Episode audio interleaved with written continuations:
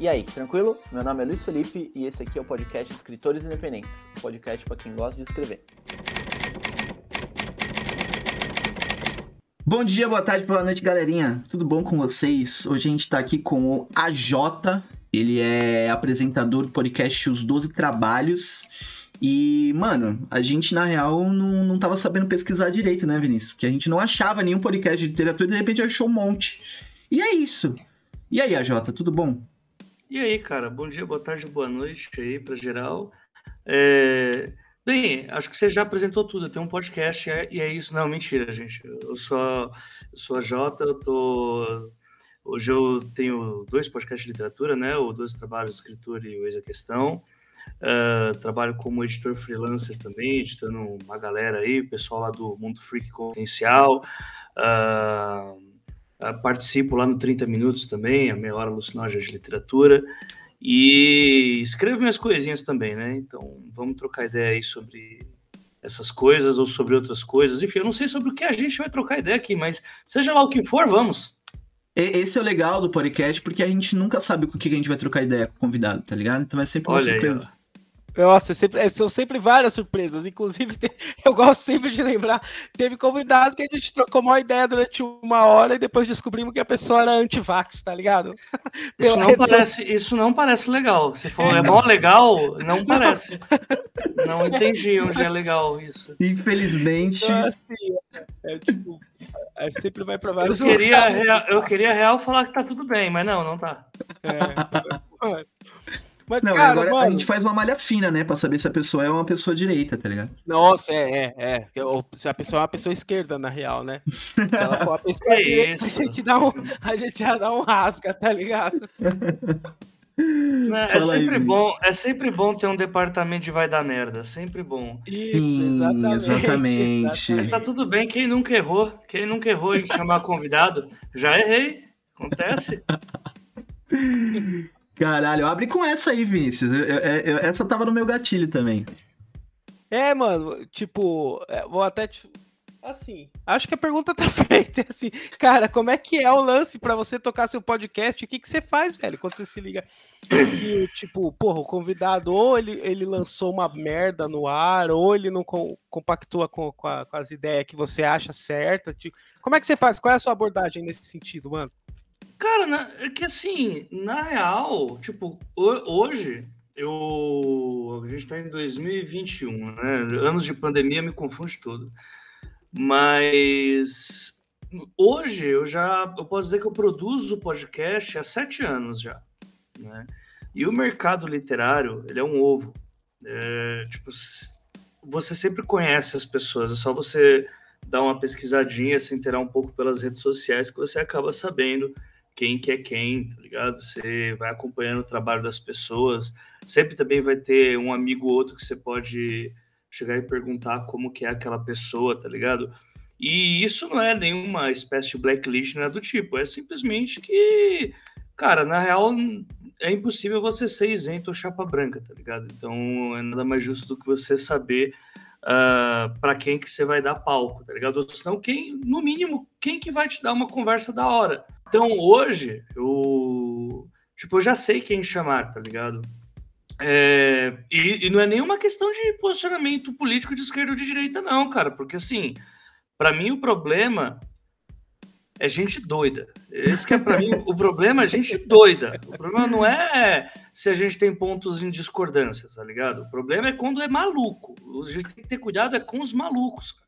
E aí, tipo, por exemplo, tem autor que eu chamei que eu errei e que eu cortei, tipo, foi uma hora e meia de papo, no final ficou 40 minutos, que eu cortei quase tudo que a pessoa falou. Caralho. Eram, eram uns bagulho meio louco, assim, tá ligado? Aí você vai meio que sacando, tá ligado? Tipo, para você não ter que passar por aquilo, como eu sou editor há muito tempo já, né? O que você faz errado numa gravação, o editor se fode. Então, quando você é, é o próprio editor, você cria empatia por si mesmo. Né? Então, não chamar maluco já é sinônimo de uma boa edição.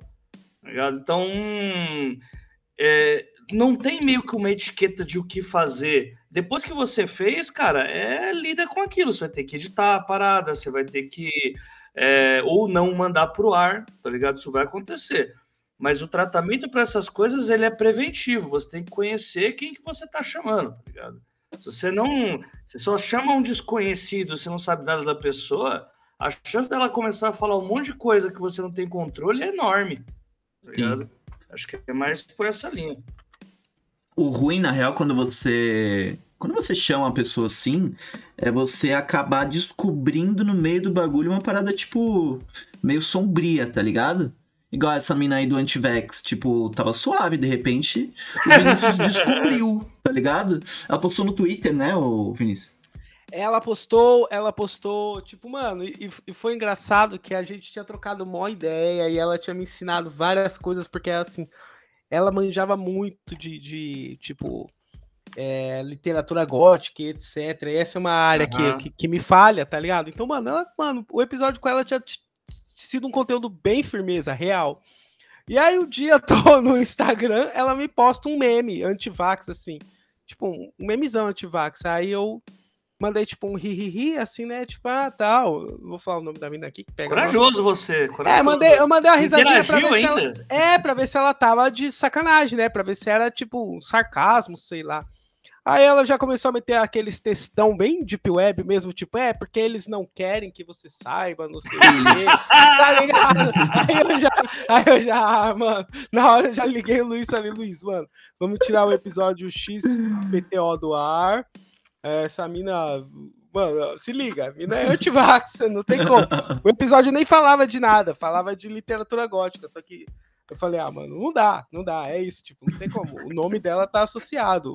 A pessoa vai entrar no perfil dela e vai ver que ela tá com esse papo de eles não querem que você saiba.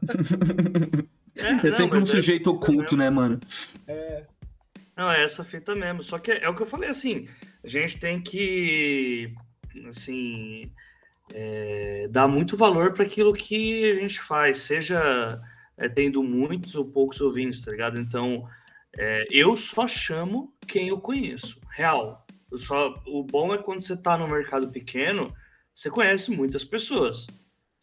E então, é, descobrir quem está sendo mais relevante, quem não está sendo, descobrir o porquê as pessoas são relevantes é fundamental para você querer fazer essa troca. Porque no fim, é uma troca, sabe? Você não tá você não tá fazendo um favor para ninguém e ninguém tá fazendo um favor para você. Então, nada mais justo do que você chamar pessoas que você sabe que vão agregar, tá ligado? E não ser só algo que vai encher. Lógico, eu não tô aqui culpando vocês. Ah, por que, vocês chamaram? Não, jamais. É, é que eu acho que essas coisas nos ensinam, sabe? Ah, quando eu tive é, o caso que eu falei, da pessoa que eu tive que editar pra caramba, é, eu tinha muito uma visão de que, pô, tenho que chamar autores que vão me trazer número. Tá trazer alguém que tá bombando no momento, trazer gente que tá vendendo pra caramba. E, cara, não necessariamente porque a pessoa vende pra caramba e vai trazer ouvidos, aquilo vai agregar o teu conteúdo, tá ligado? Então, é, foi nessa daí que eu mudei a minha, minha lógica. Eu comecei a chamar pessoas que, tipo, lógico, eu sempre vou pensar também no número de ouvidas, mas eu tenho que também pensar em qual que é o tipo de conteúdo que eu quero transmitir, qual que é o tipo de pessoa que eu quero atrelada ao meu nome, tá ligado? Acho que é, é isso, assim. Tipo, é, apanhar dessa forma é, na edição foi o que me fez pensar desse jeito e é, até eu sempre passo para meus amigos quando dá alguma confusão, assim, que é, eu tento sempre prevenir essas coisas, e eu sou muito elogiado no meu departamento de vai dar merda, sabe? Eu sempre consigo me, me, me colocar bastante, assim, me anteceder bastante as coisas que vão acontecer. Cara, nessa, nessa fita aí de número, eu eu não chamei até, até hoje ninguém visando o vai a, a sei lá, os números da pessoa, o quanto que ela ia, que ela ia alavancar o podcast e tal. E, e ao mesmo tempo eu fico num, numa aspira assim, tipo, caralho, quando, quando a gente tiver grande eu vou chamar o fulano.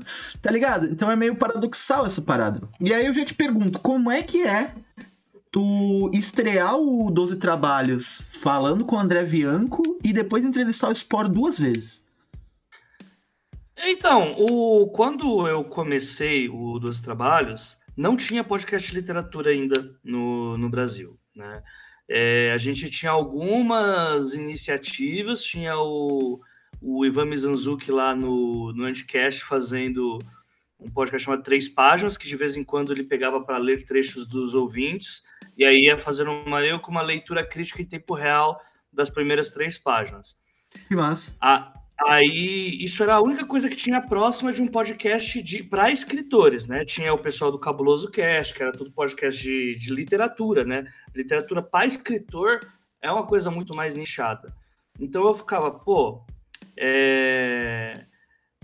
tinha vários episódios de podcasts diferenciados que falavam sobre escrita que normalmente, ah, eu vou trazer aqui o autor X, é, e aí a gente vai falar da obra dele e automaticamente a gente vai dar dicas de escrita daquele autor sobre a obra dele. Mas quando você faz isso, a tendência de você ser repetitivo é muito grande, porque, cara, as dúvidas, quando a parada não é quando a parada ela não é não tem o objetivo de se aprofundar, né? Você vai chamar vários autores diferentes e vai fazer as mesmas perguntas para eles. Então, vira mais um é uma entrevista com o autor para ele dar as opiniões dele sobre os mesmos assuntos, do que algo que vai ser para escritores mesmo. E o que eu queria era fazer uma oficina de escrita em formato de podcast. Então eu pensei num modelo que hoje todo mundo fica chamando de storytelling, que tem que ter um sentido para a coisa. Eu pensava, não, isso aqui vão ser 12 episódios. É, a ideia é que seja. O primeiro vai falar sobre ideia e o último vai falar sobre pós-publicação. Então eu vou fazer todo esse trajeto de 12 episódios. Uh, e eram 12 episódios, não é por nenhuma referência, era só porque uh, batia 12 episódios com os temas que eu tinha escolhido. E como era o primeiro, eu sempre ficava com essa, pô, mas é o único, esse pai é o único porque ninguém quer, tá ligado? É, mas se, se for, tem que ser para fazer barulho. Então eu tenho que chamar pessoas grandes para tipo, chegar realmente com um diferencial, tá ligado?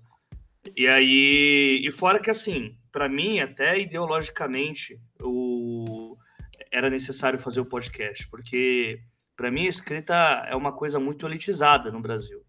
Né? Você só tem acesso à literatura como escritor se você tiver, é, primeiro, numa família que lê bastante, é, num bairro que tenha muitas livrarias, né? já que a gente não tem uma cultura de uso de biblioteca, e se você puder pagar uma pessoa que te ensine a escrever. Né? São as formas que a gente tem aqui, já que nem universidade para escritores tem. Então eu precisava muito de, dessa vibe de eu tenho que fazer algo que eu tenho que trazer algo que vai fazer barulho, que vai trazer as pessoas para escutar.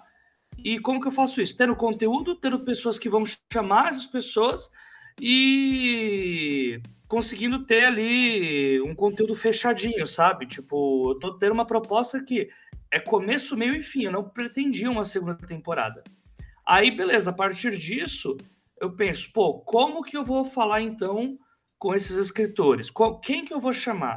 E aí eu comecei um ano antes a gravar, eu gravei tudo antes de publicar, né? Porque a desvantagem que você tem de falar só com um autor teoricamente grande é que você não consegue um ter uma programação semanal, porque as pessoas têm uma agenda muito difícil, dependendo de onde que elas, o patamar Sim. de vendas que elas estão, né? E nem todo mundo é de São Paulo. Então eu tinha que, e como eu não tinha credibilidade nenhuma, né? Eu tinha que chegar nos eventos, comprava o livro dos caras, ia falar com eles na maior cara de pau e falava, pô, vamos um dia gravar e tal, sobre escrita criativa, porque eu acho que precisa e tal. E aí nesse discurso o pessoal topava a ideia e rolava, tá ligado? Só que assim, Caralho, foi na citou... cara e a coragem pra, pra achar os caras. Jogou, e... né, mano? É. Convencer, tá ligado? É, não, eu fui em fila de autógrafo de todo mundo. Assim, tipo, basicamente foi isso que eu fiz. Né? uh, lógico, alguns eu já conhecia né, pessoalmente, porque eu tinha feito uh, oficina antes e tal. Mas, por exemplo, você falou do, do Vianco e do Expor, né? O Vianco é um cara mega acessível, sabe? É um cara mega acessível. Então foi muito de boa falar com ele. O eu, para mim foi estranho, porque eu era fã do Spor por causa que eu escuto podcast há mais de 15 anos. Então eu ouvi o Spor nascendo no podcast. Sim. Tá Então, era meio que isso. Só que, por exemplo, tem outras pessoas, tipo o Rafael Montes, é um cara que tava bombando demais. O Rafael Montes tinha acabado de ir no Jô Soares, quando eu tinha ido falar com ele, tá ligado? O Eric Novello tava, tava num crescimento muito interessante também. Então, assim, a primeira temporada que eu fiz, ela foi uma temporada com muitos nomes, assim, que eram muito grandes em seus respectivos cenários. É, provavelmente você falou mais do Spor e do Bianco porque você curte mais é, especulativa, né? Fantasia. Mas Sim. a Vanessa Bosso, por exemplo, que é uma que está na primeira temporada, ela, ela, foi uma, ela foi a primeira brasileira a ser convidada para a sede da Amazon por escrever Hot, tá ligado? Uh, pelo, pela, tipo, é uma galera que assim, em, em, seus respectivos gêneros literários, são to eram todos muito bons naquela época. Então, no começo, dava um, um receio, né? Mas depois, quando eu começava a falar, porque, porque assim, também, além de, naquela época, é, não tinha podcast de escrita, de escrita, a internet também não é a mesma coisa de hoje, apesar de só fazer sete anos que isso aconteceu. Então, a chance de divulgação que os autores tinham era muito menor do que as de hoje. Então, quando eu falava, não, depois de um tempo, né, que eu comecei a ter os primeiros nomes, né, eu já podia chegar em um autor e falar: pô, você quer participar do meu podcast? Uma oficina de escrita, vai ter 12 episódios. E nessa oficina, é, vai estar participando o Vianco, o Spor, o Rafael Montes e o Eric Novello, tá ligado? E aí ela pessoa e topava. Aí Sacou? Então era muito essa vibe de. Uma coisa puxou a era... outra, né? Exatamente, exatamente. Então, por isso que eu não consigo responder. Ah, como que foi já começar com esse cara? No começo, para chamar, foi difícil. Né? Agora, depois que já tem uns três, quatro, você pega a confiança e vai que vai, tá ligado? Porque você fala, pô, já tenho esses caras com número para argumentar com os outros que eles vão vir e eles vão ser escutados já fica mais simples. Cara, é foda, que, que, que da hora, que firmeza. E, cara, você falou, você começou, você começou falando sobre como é difícil, né, mano? A gente, tipo, ah, enfim, sei lá, aquecer esse mercado de leitores aqui, como, tipo, oportunidade, o bairro que você mora, a sua, sua família, tudo isso influencia. E aí você vê os 12 trabalhos. Qual é a sua visão sobre os 12 trabalhos, assim? O que, que você acha que os 12 trabalhos tá ajudando, tá, tá cooperando nesse cenário, tipo qual é a sua missão, assim? Você fala, puta, a missão dos 12 trabalhos seria essa. É tipo, é trazer conteúdo pra galera, é um conteúdo mais fácil, assim, pra galera que não tem essa vivência, que não tem, tipo. Porque eu, eu penso assim, é isso que a gente pensa muito aqui no Escritores Independentes também. É, a gente não quer que o nosso podcast seja pra um cara que tá se formando em literatura, tá ligado? Porque é, não Até adianta. porque o que é se formar em literatura? É, não, tipo assim, que o cara tá, tá fazendo uma facul, tá ligado? Que o cara, uhum. tipo, a gente não quer esse cara, a gente não quer o cara que já tá acostumado a ler Tolstói desde os 13 anos. A gente quer realmente o cara que, tipo assim, porra, é, queria começar a ler mais, como é que eu faço? Sabe assim, a gente uhum. quer trazer gente nova. E, e você, qual, qual, é o papel da, dos 12 trabalhos, assim, você nem, você nem encana nisso? Não, cara, no, o, no começo, assim, foi, até respondi um pouco disso lá na, na última resposta, que foi longa pra caramba.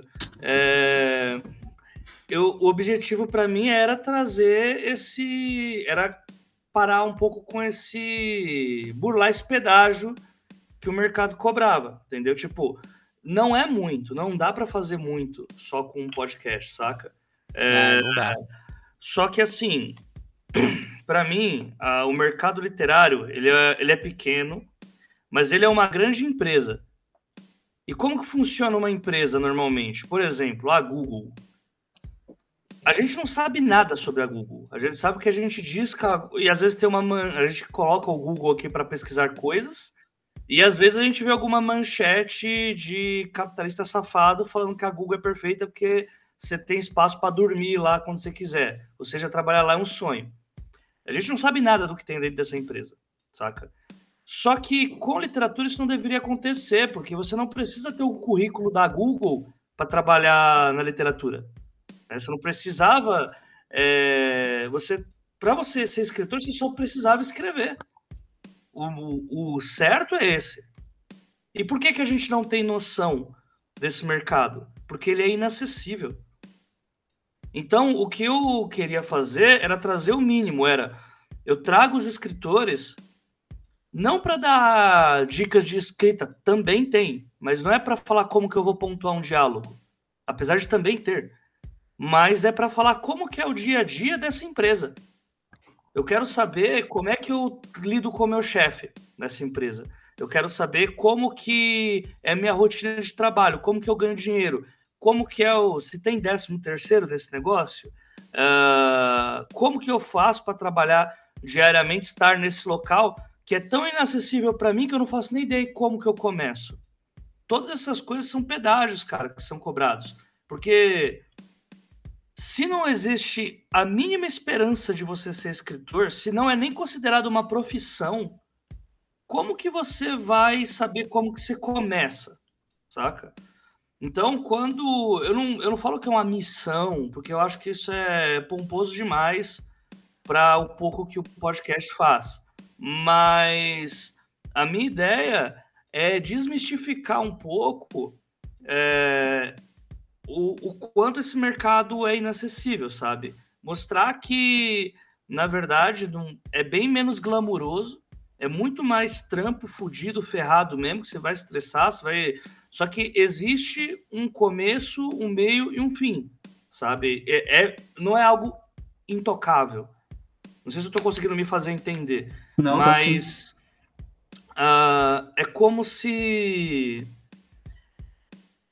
todas essas coisas que eu tava que eu citei lá no começo de complicadores para gente, é, para gente que, que, eu falo normalmente das periferias e tal, é como se todos esses complicadores só existissem porque você não está no mesmo local que as pessoas que trabalham nesse local para ter uma conversa com uma cerveja no bar e ela te explicar qual, qual que é o trampo. Pode crer. Então, como você não tem esse acesso, você não tem como trombar com essa pessoa na rua e conversar o básico, como eu faço para começar? No podcast eu consigo fazer isso, porque o podcast é a opção mais barata que eu tinha de transmitir isso, né? Então, apesar de eu saber que ainda não é 100% de acessibilidade, porque ainda assim o podcast exige que você tenha um celular com internet e tenha um certo acesso à tecnologia para poder escutar. É, ainda assim, é o mais acessível que eu consigo trazer para quem está começando a escrever, para ter uma ideia, pelo menos, de que o trampo é mais difícil do que parece e é muito menos do que você imaginava do que parece, sabe? Não é só para quem Tipo, não é para dar uma. Quem nunca pensou em escrever vai começar a escrever por causa do podcast. Não, isso não vai acontecer que a pessoa nem vai dar play. Mas quem já teve aquela formiguinha de querer escrever, pelo menos se escutar o Doze Trabalhos, vai entender a coisa como uma profissão. Não vai entender como um dom das musas, não vai entender como uma coisa mágica e que você vai escrever um livro e vai pagar para publicar e ano que vem vai ter uma fila com mais de 500 pessoas esperando no shopping, tá ligado? Não, a ideia é mais, é mais ou menos essa. Não digo que é uma missão, mas eu acho que naturalmente ele leva a isso. Não, e esse bagulho que você falou é muito real, né? Uh, rola realmente uma, uma idealização do, do escritor de que realmente ele vai fazer o livro dele lá, ele vai ser perfeito, ele vai ser o novo sei lá, o novo George Martin e, ele vai pagar é. 17 mil reais uma editora e no ano seguinte ele vai estar tá rico, tá ligado? E tipo, como é que tu vê esse mercado que eu costumo dizer que o neoliberalismo ele, ele corrompe tudo que toca, né? Então eu acredito que é que a, a sei lá, a forma como o, a, as coisas foram uberizadas, né? Chegaram na, na, nessas ditas editoras, né? Então, tipo, você é um escritor independente, você tá escrevendo lá, você tá, sei lá, no máximo num grupo do Facebook, ou sei lá, você conversa com seu primo que curte o bagulho, e aí você fala, mano, eu tenho cinco contos aqui, eu vou jogar na mão de uma editora, eles vão fazer meu livro, a minha capa, e é isso. E, eu e no final, cara, é, e no final o cara quebra a cara, tá ligado? Como é que tu vê esse tipo de de, sei lá, de abordagem dessas, dessas empresas e como é que a gente sai disso, tá ligado? Não sai. não, não sai. sai. Não sai, porque não é uma questão. É, até permita aí corrigir que assim, isso não é um problema do neoliberalismo. E, esse caso das editoras. Hum. Porque isso tem desde antes dessa tendência neoliberal que o país tem. É uma outra coisa, sabe? É, o lá fora, o nome disso é Vanity Press, né? Sim. Seria uma publicação por vaidade. Eu não discordo dessa forma de publicação. O problema para mim é como ela é vendida. Porque assim, não tem problema você querer publicar numa para uma Vanity Press, por exemplo, você é um professor e você, cara, não tem tempo de escrever, tá ligado? Você vai pegar, aliás, escrever não, mas você não tem tempo de cuidar para que todo o processo editorial seja feito de uma forma independente. Porque quando você é independente, você tem que cuidar de tudo, cara. Você não vai Sim. ter tempo. Né? Então, como você é professor, tá ligado? E você quer divulgar o seu trampo, você vai ter os seus papers, você vai ter sua pesquisa, você paga para alguém, tá ligado? E aquilo, o objetivo não é necessariamente é, você vender os seus livros e ficar rico com livros. Nunca é. Porque chama Vanity Press, é por vaidade. Aquilo tá agregando a tua marca, né? Colocando num, num, num publicitareza aqui bem escroto. Se você é um CEO de uma empresa, mesma coisa, você não tem tempo para escrever porque você está muito ocupado sendo CEO de uma empresa. Então você recorre ao Vanity Press e aí quando você for dar uma palestra, uma palestra vai estar tá lá a sua cara num livro e aquilo te dá mais credibilidade, teoricamente, porque a gente vive num ambiente que você tem um livro, te dá mais credibilidade. Essas pessoas que não têm tempo, elas é necessário que haja esse modelo de negócio para elas, sabe? Uh, não tem problema. Uh, só que elas sabem que quando elas estão indo por essa linha, elas não vão ficar ricas com o livro, porque o livro não é o objetivo. O objetivo é que o livro agregue a imagem delas, a vaidade. É que o livro só exista, né? Tipo, ah, eu tenho um livro lançado, ponto. É, não, o livro ele agrega a tua imagem. Isso é um fato, tá ligado? O livro agrega a tua imagem. O Gil do Vigor, do Big Brother, tem um livro agora, que obviamente foi feito por um ghostwriter, porque foi feito em duas semanas após ele sair da casa, né? E agora ele é Gil do Vigor barra escritor, Sim. entendeu? É, isso foi, é, é um tipo de, de publicação por vaidade, né? E ela existe porque, cara, é necessário para essas pessoas que não têm tempo de fazer as paradas. E tá tudo bem. O, meu, o problema para mim é a forma como é vendido. Que essas editoras que cobram, ou melhor, essa editora que cobra 22 pau para você publicar hoje, 500 cópias, que você nunca vai ver as outras 500 que teoricamente haveriam, né? É... Ela vai falar para você que você vai ser publicado internacionalmente. Ela vai falar que vai meter o um modelo de pirâmide em você. Ah, a gente vai te dar 500 cópias, que também é conhecido como meia tonelada, então você não pode, você nem é avisado que você não pode ter no apartamento, porque o chão racha, né? uh, sim, tem casos de gente, eu, eu já tive casos no outro trabalho. Caraca! comprou coisa que o, o, apartamento começou a, a desalinhar, porque Putz, é meia dele. tonelada de livro. Pariu, velho. É meia tonelada de livro, cara. Mano. 500 cópias. Aí, tipo, é, te prometem mundos e fundos, fala que você vai ser vendido em todas as livrarias do Brasil. 500 livros. Não existem, é, existem apenas 500 livrarias no Brasil. Se fosse isso, seria um livro em cada loja. Você não venderia porra nenhuma. Não ficaria na prateleira, porque prateleira é paga. Né? Você não está pagando pela prateleira.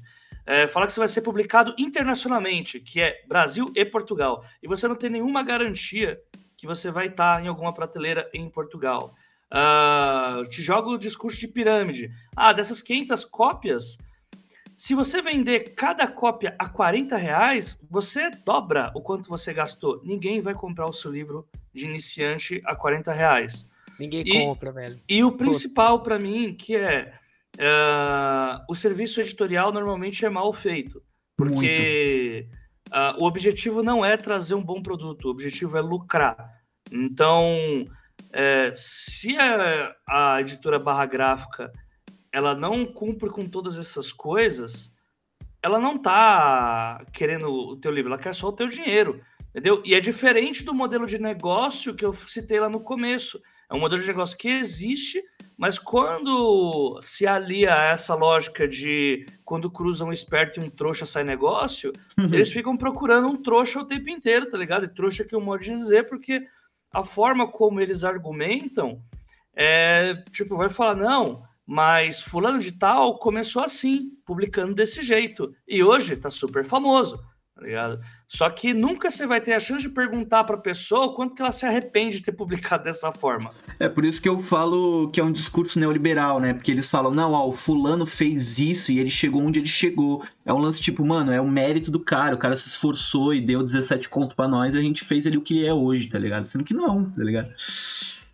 É, então, mais ou menos. Aqui eu não consigo nem chamar de de neoliberal, para mim neoliberal já é uma outra parada, tá ligado? Entra numa entraria numa vibe muito mais tipo você ser explorado mesmo, tá ligado? Não pagar para ser explorado, mas tipo você faz um contrato para ficar escrevendo para os caras o tempo inteiro e, sei lá, de alguma forma os caras nunca te publicam ou quando te publicam é, te dão 1% só dos royalties, tá ligado? Caramba. E aí falam que, sei lá, se você vender mil cópias, vai aumentando o seu a porcentagem de, de quanto seria. Isso seria uma coisa mais neoliberal, tá ligado? Do jeito que a gente tá colocando ali, é só charlatanismo mesmo, cara. É só enganação. é, só, é só picaretagem. O que me pega isso é tipo quando o cara transfere a responsa para quem já gastou a grana. Tipo, ó, se eu vou imprimir seu livro aqui, vou fazer a capa tal, mas velho, você tem que, você vai ter que fazer postagem aí no seu Instagram, você vai ter que, tipo, você vai ter que dar um corre gigantesco com o marketing desse livro aí. E aí ele já transfere e fala, ó, se as vendas forem bem, é mérito meu, minha capa é bonita, tal, tal, tal, se as vendas forem mal, você que é um bosta, você que não soube fazer nada para o seu livro chegar na mão das pessoas. Mas você e acha aí, que tem isso, cara? É, ah, cara. Tem, tem mano. Porque, essa, tem, porque mano. essas editoras, elas não se importam se você vai vender ou não. Tipo, a eles nem é criam esse discurso, né? Não, então, é, não, eles não se importam. Tipo, é, pelo que eu conheço, eles nem vão perguntar, cara, se você tá fazendo as coisas. Sim. Porque o modelo de negócio deles visa o lucro de primeira linha. O lucro, ele parte do escritor para a editora. O produto é o escritor, né? Não, não. Tipo, o, o que eles estão. O que o lucro deles parte da venda pro escritor. É, então, essa é a pira. Tipo, não é que, o, o lucro não é o livro, é o dinheiro do escritor e o livro foda-se. Exatamente. Então, assim, depois que você já pagou e pra eles, eles te entregaram, eles não, né? eles não vão justificar eles não vão te cobrar por que, você não está é, se divulgando, por que você não está aparecendo em locais. Não, não vai ter essa cobrança, cara. Porque não, eles mas já eu ganharam, assim, Eu acho que fica no ar isso na cabeça pro escritor, você entendeu? Porque aí depois o escritor, tipo assim, é, é uma impressão que eu tenho que é meio que o escritor vai olhar e falar assim, tá, por que, que eu não dei certo? Aí ele vai questionar, por que, que eu não dei certo? Ele, parte dele, assim, porra, editora, eu, eu fechei aqui com você, você falou para mim que eu ia virar o, o escritor X e eu não virei. Aí eu imagino, e assim, a, a conversando aqui no, no, no, podcast com outras pessoas, a coisa é sempre assim: a editora olha para você e fala, ah, mas você tinha que ter se divulgado. A gente fez da hora, você não se divulgou. E aí gera essa, tipo, é, e, e, até uma coisa que a gente tava conversando, que assim, já essa coisa do tipo, o escritor não pode mais ser só escritor, tá ligado? O escritor ele tem que ser escritor e tem que ser dançarino do TikTok, velho, tá ligado? Senão ele não, ele, é. não, ele não chega lá. Errado não tá, tá ligado? Tipo, qualquer editora que argumente isso não está errada, tá ligado? É. Porque é. isso isso aí não é uma coisa que aconteceu porque você pagou para publicar o livro, tá ligado? Não, isso vai acontecer com quem paga, com quem não paga, quem é tradicional, quem é independente. No fim, a gente está na era do algoritmo, né, cara? A gente está na. Você tem que ter engajamento, você tem que ter uma plataforma uh, fiel a você. Né? Uma plataforma, não, você tem que ter uma, um público que conheça seu trampo. Né? Um dos motivos de eu ter feito podcast é esse, que eu escrevo. Então, as pessoas que me ouvem no podcast há quase uma década, eu sei que vão comprar quando eu publicar, saca? É, mas ainda assim, é que esse papo que você levantou, ele, ele, ele me leva a várias, vários pensamentos, tá ligado? Acho que tem N coisa, lógico, vai ter o picareta safado que vai falar isso daí, tá ligado? Uh, para mim, eles estão errados a partir do momento do modelo de negócio, né? Mas essa parada do autor ter que se virar em quatro, ter que ser uh, o escritor, a, a própria assessoria de imprensa. Pro... eu acho que não, não tem uma, uma saída, saca? É, é normal, isso vai acontecer, porque o mundo evoluiu e ao menos que você tenha dinheiro para pagar gente para fazer isso para você, é isso que vai ter que acontecer, porque de alguma forma você tem que se destacar obrigatoriamente, tá ligado? Então, eu acho uma merda, queria que também meu tempo fosse só para escrita. Nossa, demais, mano. Mas não tem, não tem o que fazer. Não, não tem, não tem o que fazer, porque você está disputando com outras pessoas. Você vai disputar com gente, disputar entre aspas, né? Porque não é tanto assim uma concorrência. Mas, por exemplo, é, não que uma editora procure hoje é, só influenciador. Mas se você tiver um Instagram com seus 4, 5 mil seguidores ou com uma taxa de engajamento legal e que fale sobre o assunto que você está publicando, você sai dois passos à frente. Tá Isso é um ponto. Então, é, sabe, eu entendo os problemas que você está falando disso, porque tira do escritor o que deveria ser 100% do tempo está sendo focado à própria arte, mas, por outro lado, também, de alguma forma, a coisa tem que ser divulgada, porque, ainda mais quando a gente fala sobre publicar de forma tradicional, a gente vive no capitalismo, cara. As editoras não são ONGs, né? Elas precisam vender também. Então elas visam muito a parada de como que vai ser vendido aquele livro para poder saber se elas vão ou não investir naquela história. Né? Cara, uma, uma coisa ruim disso, dessa. Né, de, de toda essa parada, assim, é porque eu acho que se cria um mercado dentro desse mercado, tá ligado? Então, tipo. Assim?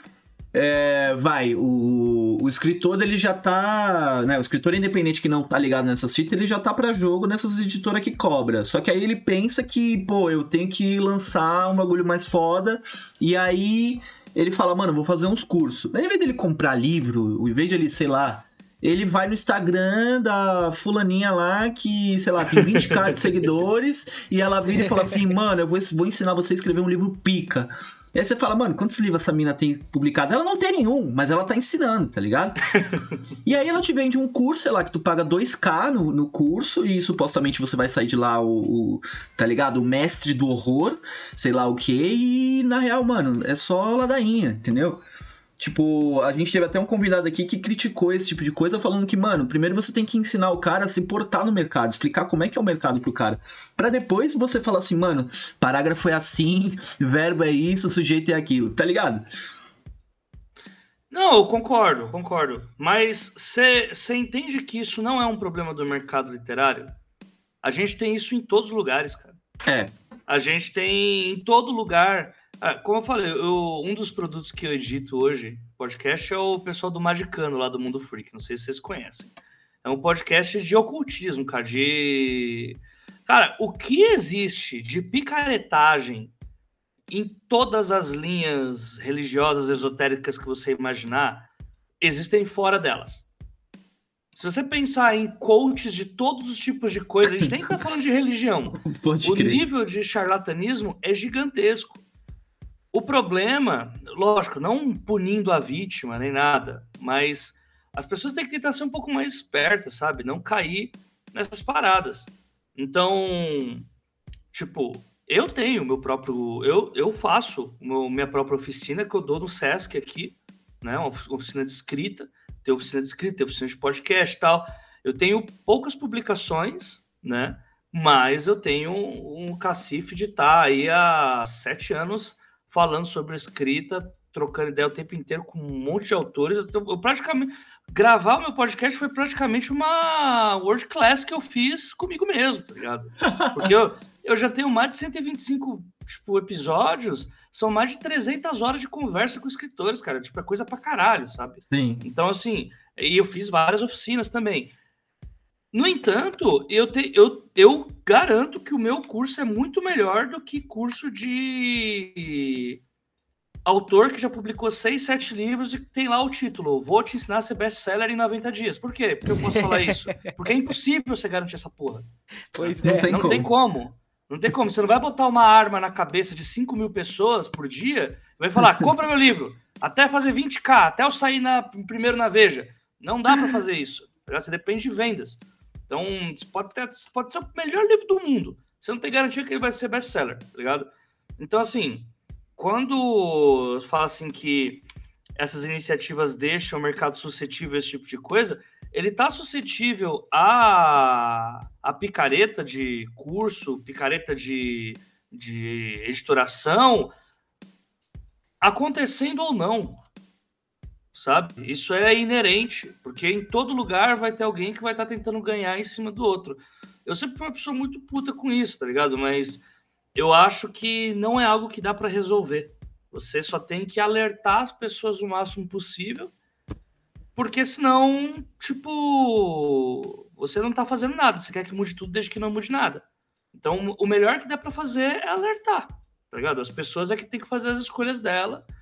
E se a pessoa tem tesão em ser enganada, sabe? Ou senão só aprende quebrando, só aprende quebrando a cara, aí infelizmente as pessoas vão ganhar uma grana em cima de gente leiga. Eu acho que não tem como mudar isso. Caramba, é, tô... e, é, é foda esse ponto dos coaches, né, mano? Tipo, da galera aqui que, que agora tá dando dicas, etc. Porque, tipo, é isso que você falou assim: a gente vive na era do algoritmo, o algoritmo pede interação, aí alguém um dia falou assim, porra, dá dica, que se você der dica, todo mundo vai gostar. E aí agora sim, velho, você anda, tipo, anda, entre aspas, né? Anda metafórico. Você olha o Instagram, você olha redes sociais, até o Twitter tá começando a pegar essa doença um pouco. Que é tipo assim, é só a mesma dica, tá ligado? Tá todo mundo tem assim um conjunto de 15 dicas para escritores que todo mundo se dá o tempo todo, todo mundo faz a mesma dica e, e passa por outra mesma dica e passa por outra mesma dica. Aí... A minha TL é muito boa, então. Isso não tá chegando em mim, não. Nossa, nossa, o seu tá perfeito, é, tá ligado? O seu tá perfeito, o seu algoritmo tá perfeito. E aí, isso eu até queria gerar a pergunta que eu queria levar era isso assim, cara, o que que no mercado, no, no, cenário literário, aí não precisa ser só no mercado, né, mas no cenário literário em geral, você acha que já passou, já que não dá mais, que você não aceita mais, você, tipo, mano, já, já te estressa, tá ligado? Quando você olha, você fala, puta, isso não tá rolando mais, cara, isso tem que mudar, isso a gente tem que fazer um esforço para mudar. Eu, é, é isso, assim, eu acho que a gente tá perdendo muito tempo com essa geração de conteúdo vazio, boboca, que todo mundo já leu, que todo mundo já conhece, tipo, porra, vamos falar de alguma coisa nova. Mas e para vocês aí? Até pergunta pros dois, mano. Eu não entendi, foi muito aberta. Foi muito aberta essa pergunta. Tipo, o que que tem que acabar, tá ligado? Então, o que, que você acha que no mercado literário nosso agora já não dá mais? Pode ser no, no universo todo, assim, de podcasts, de Cara... youtubers, de escritores, que, que, que não tá te descendo mais? Tem alguma coisa? Cara, é que é, é muito complexo isso, tá ligado? Porque assim. É... Eu não sou a favor de acabar com nada, sabe? É, ah, da hora, da hora. É eu, eu, por exemplo, lógico assim, é, é, tem sempre um grande depende, tá ligado? Não é tudo é válido, mas eu acho que não dá para dar uma resposta assim, porque, por exemplo, se eu falar aqui, é, tem que acabar é, relativa, é, rela, ah, caramba, é, não, um, eu pensei num exemplo horrível aqui. Sei lá, tem que acabar fetichização de corpos X na literatura, tá ligado?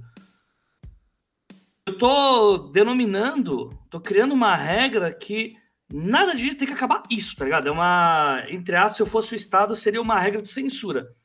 Mas é um grande depende, porque pode aparecer uma obra que vai tratar esse tema de uma forma respeitosa, ainda assim tocando nessa ferida, sabe? Então, por isso eu não acho que dá para falar, ah, eu tô cansado de tal coisa, tem que acabar isso.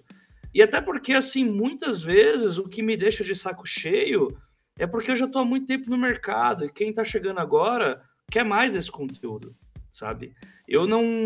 Tem, tem horas que eu vejo reclamação do pessoal de, ah, eu tô cansado de IA, que é a mesma coisa. IA que é ah, o menino quer beijar a menina, ou menina quer beijar a menina, e tipo, acaba com um beijo, e história água com açúcar e todo mundo é perfeito, tá ligado? E assim, eu não acho que isso tem que acabar. Eu eu vou ler isso, talvez, só que eu já li bastante coisa, então não vou ler com a mesma empolgação que eu li no início. Mas eu não acho que tenha que acabar, tá ligado? Porque vai ter mais gente que tá na idade que eu já não tô mais, que tá para aquele tipo de história. Uh, você citou os HOTS, por exemplo. tem depois de um tempo, eu já li alguns hots já, alguns não, uma coxinha considerável. Tem muito, muitos clichês que hoje eu já pego assim, já me dá um desânimo, mas é porque eu já li bastante sobre. Mas eu não quero que acabe porque eu acho que outras pessoas também vão curtir, sabe? Para alguém que é novo, uh, ah, 50 tons de cinza é uma coisa revolucionária. Até ela descobrir que, na verdade, o pessoal BDSM olha aquilo e fala: Meu Deus, que porcaria, tá ligado? Hum. E tá tudo bem, é só uma questão de experiência. É, tem escritores que eu não vou citar o nome, mas que eu li na época e falei: caramba, que incrível. E hoje eu leio e falo, caralho, racista pra cacete, tá ligado? Isso acontece pra tem, caralho. Tá ligado? Tem. Eu tô falando de, não tô falando dos clássicos já batidos, não. Tô falando de autor nacional, tá ligado? Que tem os erros lá e pá. Mas eu não sou a favor de ter que acabar, tá ligado? Pode Seria crer. legal Pode se não crer. repetisse mais. Seria muito legal se não repetisse mais. Agora, o tem que acabar já vai um pouco contra a linha que eu, que eu normalmente tomo, tá Apesar de ser uma pessoa é, que me considero bastante progressista e tal, eu sou a favor até que publique o Olavo de Carvalho. Tem que continuar publicando o Olavo de Carvalho. Pra tá todo ligado? mundo ver qual que é. Não, é, não é, eu, não é acho pra todo mundo ver qual que é. Porque tem um livro que eu gosto bastante chamado Fahrenheit 451. Não sei se vocês conhecem. Sei, conheço. É do... Fahrenheit, isso. Não, é do Heinlein, se não me engano. Ah, é, é. É, é do Heinlein? No cara, não lembro agora. Se eu falar, eu até, peraí. Falem. Parou pra pesquisar. Ray Bradbury. Ray, Ray Bradbury. Uh, e assim, é um livro que ele, é um, que ele começa, né, um, um, né, com, tal como todas as grandes ditaduras das... Uh, Distopias é, das, das clássicas distopias, né, é, ela começa com uma queima de livros, né, é, que é uma alusão mesmo ao que foi feito na Alemanha nazista e tal, né, e que acontece em várias ditaduras. Só que essa, é, no começo, isso é explicado em, uma, em poucas frases, às vezes ela passa despercebido, é que essa queima de livros ela começou pelas pessoas progressistas, que falava, não, tal coisa é racista demais, por exemplo, né? Não estou citando que é, o caso é esse mesmo, mas estou né, atualizando para. Né? Então, assim, ah, antissemitismo, vamos queimar esses livros. Fulano de tal, vamos queimar esses livros. E isso estica uma corda que quando o outro lado tiver com poder, eles vão querer queimar os livros que eles quiserem. Porque os outros são mau caráter, sabe? E. Então, por isso eu não sou a favor do tem que acabar, tá ligado? Eu acho sim que as pessoas elas têm que ser punidas se elas publicarem algo racista, algo misógino, algo. Uh, elas têm que ser boicotadas, punidas para até responder, criminalmente. Né? Uh, mas a parte de censura, assim, eu não, não curto muito a vibe, não. Caraca, e, e é, é, uma visão, é uma visão interessante. Eu, eu gosto, às vezes, de olhar umas coisas bizarras, assim, e pensar, mano, é, eu fazia isso 5, 10 anos atrás, tá ligado? Então tá suave. Essa pessoa que tá fazendo isso provavelmente vai crescer, ou então vai parar de consumir esse conteúdo, né? Se esse conteúdo foi escrito por alguém que já é adulto, é um adulto errado. Não sei. Eu gosto desse pensamento, na real, mano. É, não, assim, eu não tô passando pano, não, você pode errar. Não, é tipo, é, é que eu, como eu falei, eu acho que as pessoas têm que responder por aquilo que elas fazem, tá ligado? É, não é carta branca para fazer merda. É, tipo, ano passado teve um caso de um moleque aí que ia ser publicado por uma, por uma editora lá do Sul e que quando o livro A Mostra foi para os betas, cara, era de uma misoginia, uma gordofobia assim absurda. Os betas falaram um monte para a editora, a editora falou: não vou publicar. Então, os betas não gostaram, passou com quatro leitores sensíveis, né? Leituras de sensibilidade, não passou, né? É, a editora cometeu um erro, porque o revisor provavelmente reveu e não avisou a editora, é, ou senão não teve o tato que era necessário. O cara saiu gritando que estavam censurando ele, o caralho é quatro, achei uma puta do idiotice. Porque o que acontece? Para mim, se a parada é uma merda, né? Se a, palavra, se a, parada, a parada é um lixo, tá ligado? A editora tem todo o direito de não publicar. A pessoa Sim. ela tá respondendo por aquilo que ela, que ela colocou. Fez um monte de propaganda, ah, que eu vou ser publicado, finalmente, se publicar, tava engajando pra caramba. Quando não ia ser mais publicado, começou a jogar a narrativa de que eu estou sendo censurado, estão censurando minha arte, minha literatura é pesada demais para os padrões que as pessoas querem hoje, que tudo é mimimi, pipipi, popopó. Ela está respondendo por aquilo que ela escreveu, tá ligado? É, então é, é, mais ou menos nessa linha. Não, não, para mim não é carta branca para fazer merda, não, mas é, eu acho justo que a pessoa tenha o direito de escrever o que ela quiser, só que se der merda assim, ela tem que ser responsabilizada, ou até vai deixar de, de publicar, ou vai passar vergonha. E fruto da sua, da sua falta de conhecimento, fruto de não ter trabalhado o suficiente que quanto o livro precisava. É, e aí Esse até. É tão cretino, né, mano? Esse argumento do. A, a sociedade não tá preparada para mim tá ligado? Falar, ah, velho, vai tomando o seu cu, mano. Você tem 23 anos, tá ligado? No caso, Você... eu tinha 18, tá? É, Meu tipo, ô, oh, irmão, vai se foder. A sociedade não tá preparada pra você, mano. Você, é um... Você acabou de sair do seu quarto, velho. Não, eu tá concordo. Às vezes a sociedade tá não tá preparada mesmo. Mas isso não é necessariamente um elogio. É, pode crer, pode crer. Tipo. Não, e um, e um cara desse, quando vê o bagulho lá do, do Crivella é, censurando os, os quadrinhos com temática LGBT, o cara fala, ah, é isso mesmo, pra preservar a família, tá ligado? Porque no dos outros é refresco, né? Não, não, nem isso, nem isso. Às vezes a pessoa é realmente mega, se diz mega progressista. Mas quando chega a hora dele, ele acha que ele tá reinventando a roda, tá sendo ah, disruptivo. Entendi. E o que a pessoa tá fazendo é que assim, errados são os outros, tá ligado? O que eu uhum. faço, né, é que você não entende as minhas intenções. Eu sou subversivo, você... subversivo demais para você. Tipo, exatamente, é. exatamente. E é um bagulho assim. Ah, foi... teve vídeo, a pessoa fez vídeo disso, cara. Foi uma coisa super vergonha ali. Nenhum episódio de The Office me fez ter tanta vergonha quanto aqueles vídeos. foi muito horrível. Caralho. É, muito ruim. IFC é muito foda, cara. É moleque foda. com a franja assim. Eu falava, não, isso aí, beleza, é uma pessoa LGBT super revoltada com a vida. Não, tava fazendo vídeo do lado da namorada dele e tal, só que dando um chilique assim que eu com a gente o chilique do homem hétero é uma coisa louca, assim. É.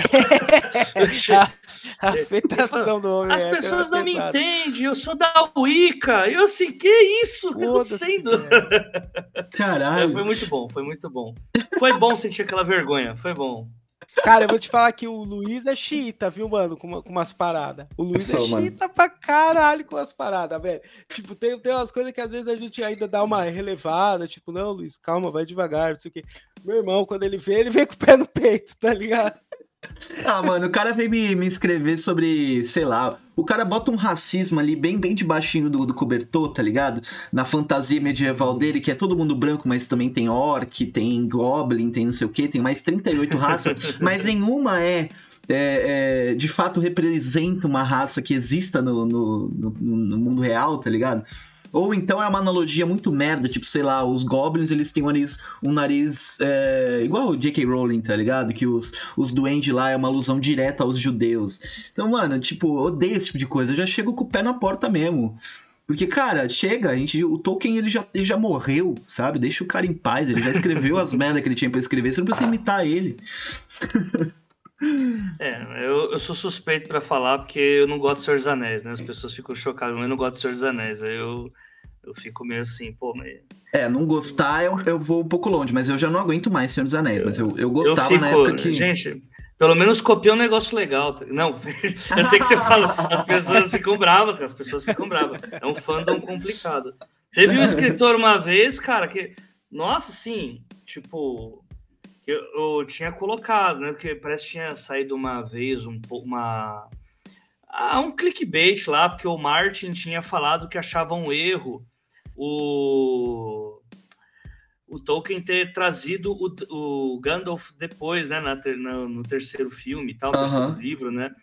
E aí eu falava, pô, o erro do Tolkien foi ter escrito, tá ligado? Com mais de um livro. Aquela parte da floresta é um erro tá ligado? Não é 150 páginas de puro sono. O cara jogou num grupo, acho que o grupo do Facebook era Reino da Fantasia, alguma coisa assim. Nossa. Rapaz, na hora que eu fui olhar, tinha um print meu lá com mais de 10 mil curtidas, tá ligado? Eu ficava, caralho, muita gente me odeia agora. Tu foi cancelado pelos Nerdola, mano. Eu fui cancelado antes de haver a questão do cancelamento, de existir o termo cancelamento no Facebook. Sensacional. Eu, eu falei, caramba, 10 mil cujas pessoas realmente.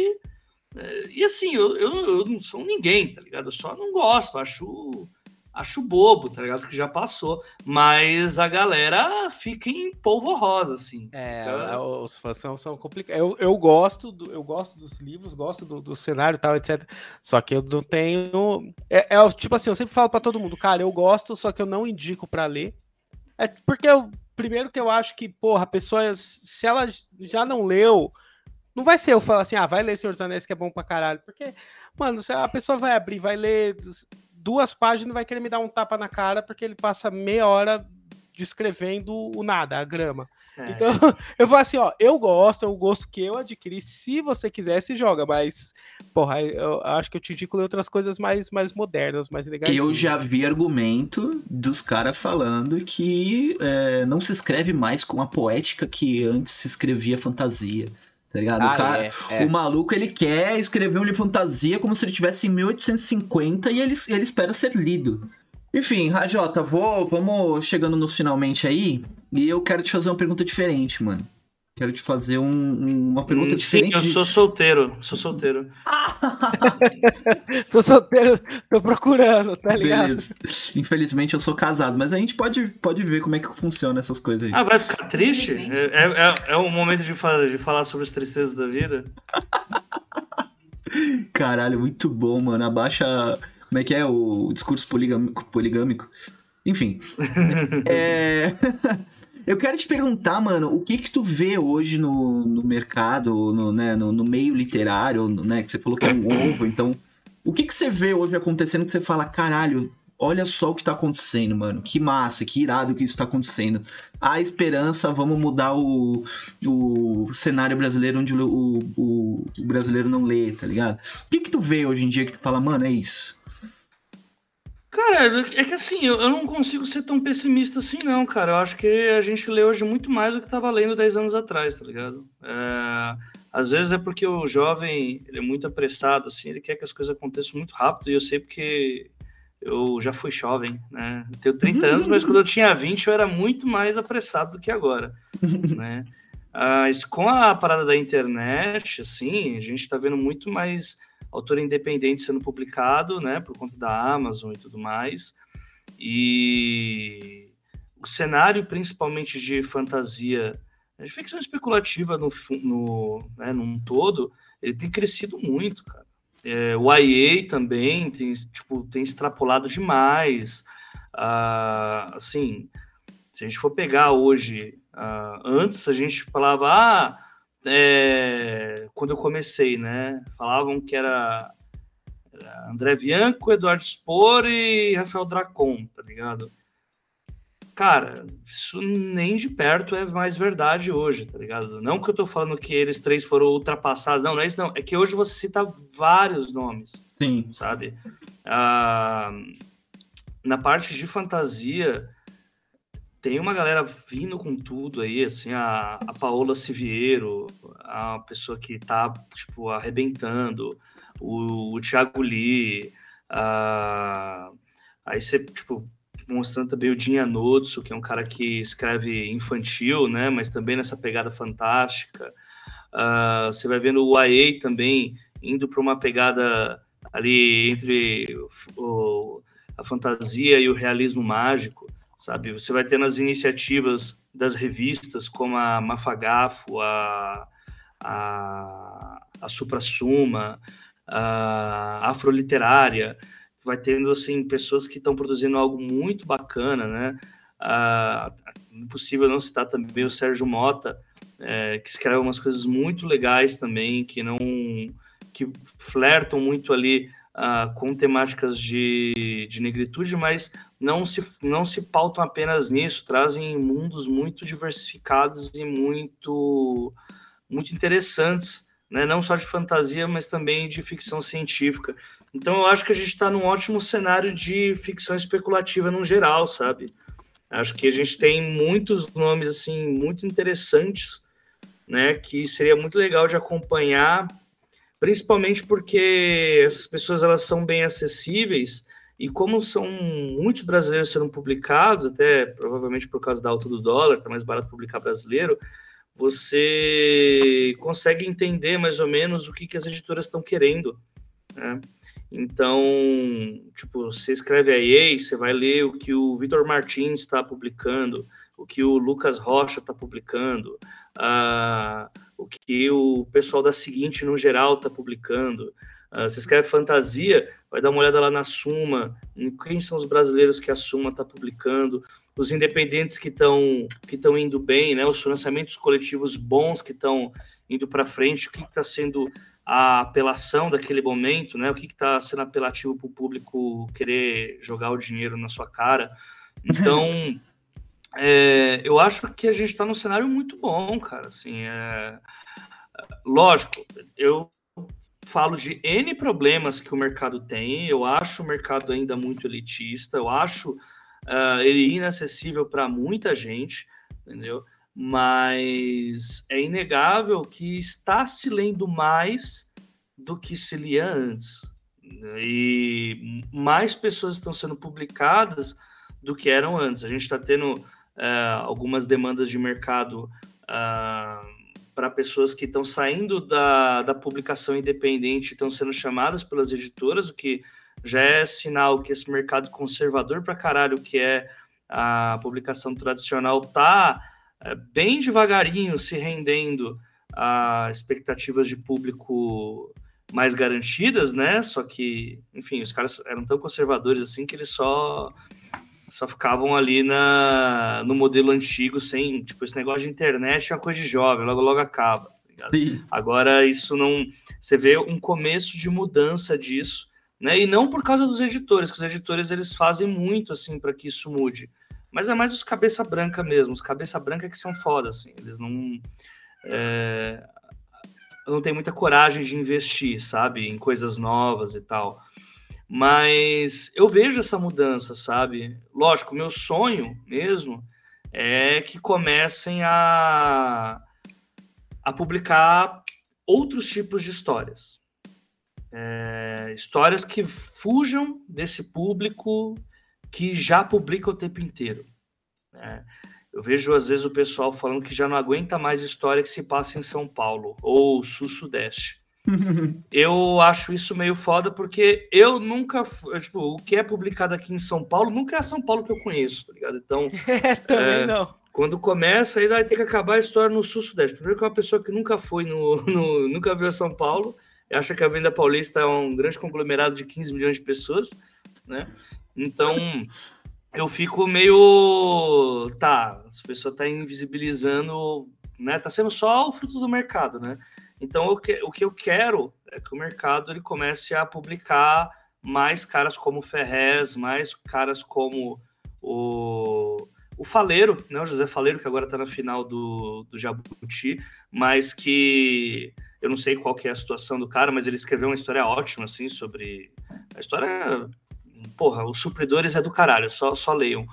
E tipo, mais histórias que falem sobre povão, tá ligado? Não quero, eu tô um pouco cansado é, de história dos mesmos caras brancos de classe média com seus problemas difíceis de vida fácil. Tá é, tem muita coisa acontecendo, mas essa é uma que eu sinto um pouco de falta. Né? Então, eu tenho dado muito valor para as pessoas que publicam coisas que fujam desse mainstream uh, do autor branco de classe média ou autora branca de classe média ou autor realeza, autor e realeza não binária que seja de classe média, tá ligado? É meio que essas realidades, apesar de peculiaridades serem interessantes, é, eu tô um pouco, um pouco cansado assim de histórias de vida muito fácil, sabe? E quando vai ver alguém retratando quebrado, normalmente é um Caco Barcelos da vida, Drauzio Varela, tipo, uhum. é sempre uma perspectiva muito catastrofista e triste, tá ligado? Eu queria um cotidiano, tipo sintonia série, tá ligado? Então, é, esse é o que eu acho que falta. E o que tá muito bem é essa nova galera aí da fantasia nacional, assim, que né, fantasia e ficção científica estão indo muito bem, sabe? É, eu acho que vale muito dar uma olhada mais no que essas pessoas estão publicando, porque tem muita coisa bacana e muita inovação, né? Acho que a gente falando sobre essas pessoas que que estão começando a encontrar suas novas suas editoras grandes e tal, já dá para olhar e falar que estamos num cenário muito diferente do passado, de que eram pessoas tentando emular grandes autores de fora do país. Já, já dá para ver uma brasilidade na coisa, sabe? Dá para ver uh, as pessoas tentando trazer a sua própria forma de ver o Brasil, uh, trazendo uma ficção uh, especulativa e que flerta com princípios próprios, não que vai ser uma cópia de Tolkien, de Martin, ou de Gaiman, ou de Patrick Huffus, tá ligado? Então, eu acho que dá assim para dar uma olhada assim nesses nacionais e principalmente quem está querendo publicar nessas linhas, procurar quem são esses autores para entender qual que é o, o tipo de visão que eles estão tendo para para saber tipo qual qual que é a tendência de mercado mesmo, sabe? Que não imitá-los, mas entender qual que foi a lógica inovadora que fez com que eles conseguissem se destacar, sabe? Massa. Cara, tu citou uma pancadona de gente, se você tá ouvindo agora, provavelmente você está pesquisando no Instagram, porque você citou tanta gente que eu, eu me perdi na edição, eu vou, eu vou achar os caras, tá ligado? muito massa, mano, muito massa mesmo. E cara, infelizmente você faz, faz podcasts, a gente tá chegando aí no, no finzinho. Então, meu, muito, muito, muito obrigado. Se você quiser aí vender, vender o seu peixe, fala do teu podcast, fala do, sei lá, livro que você tá escrevendo, quiser vender um palio. Olha aí. aí. Não, eu não tenho. Eu não tenho um palio. Eu tenho um Vectra. Mentira, eu não tenho carro nenhum. Não gosto de carro. Mas. Quem quiser, então, entender um pouco mais o que. Normalmente eu não sou tão opinativo assim no podcast. Normalmente é, é sempre uma conversa de amigos, né? Que ultimamente não conseguem se encontrar né, por causa da pandemia, mas sempre falando sobre literatura. É, quem quiser dar uma passada lá nos trampos que eu faço, é, vai lá no. Só você jogar no Spotify ou em qualquer outro agregador de podcast, os dois trabalhos do escritor. Lá vai ter toda quinzena uma entrevista com um escritor diferente, falando sobre N assuntos. Uh, no último, eu estava falando sobre literatura infanto-juvenil com o Notso. Uh, aí, na semana retrasada, eu estava falando sobre privatização dos Correios com o reitor da parte de economia da, U, da UFRJ para falar sobre como que isso afeta no mercado literário, enfim. A ideia é fazer sempre um panorama o mais completo possível sobre o mercado.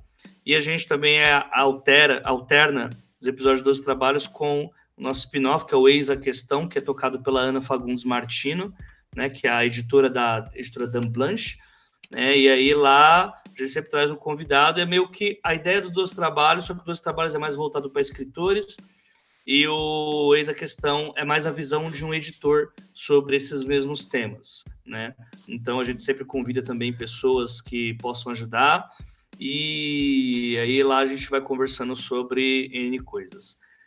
Eu estou escrevendo, né? Eu tô atualmente eu estou desenvolvendo o que eu estou chamando de projeto secreto faz um tempo já, né? Que eu posso dizer que é uma fantasia urbana passada nas quebradas de São Paulo. Não posso dizer muito mais do que isso, mas ano que vem vai ter, um, vai ter umas coisinhas aí. Né? Porra, não aguento mais livro em São Paulo, aqueles caras cuzão. é isso mesmo. o cara é muito cuzão. É isso mesmo.